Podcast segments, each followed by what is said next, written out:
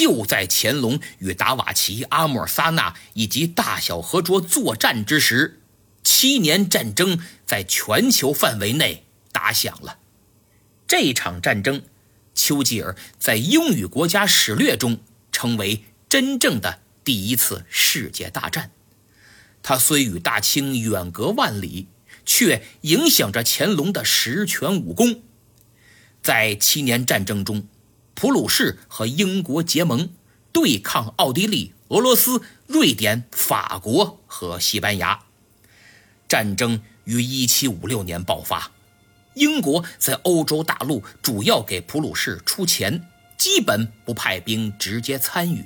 而是以海军在全世界与法国和西班牙作战。北美战场，英国一开始不敌法国，身为英军中校的华盛顿还率部向法国投降，未曾想此人日后成了美国的国父。英国通过强大的海军，切断了法国与其各殖民地之间的联系。使得法国、西班牙的海外殖民地损失惨重。在加拿大，英国占领了魁北克和蒙特利尔，结束了法国人的统治。在加勒比海，法国人也被赶走。法国的盟友西班牙被驱逐出了古巴和菲律宾。法国在印度的所有根据地都被英国占领，英国可谓大获全胜。奥地利这边。最强大的盟国只有沙俄，沙俄为了保证心无旁骛地对普鲁士作战，女皇伊丽莎白一世给了阿穆尔萨纳大批的武器和金钱，指使他与清国开战。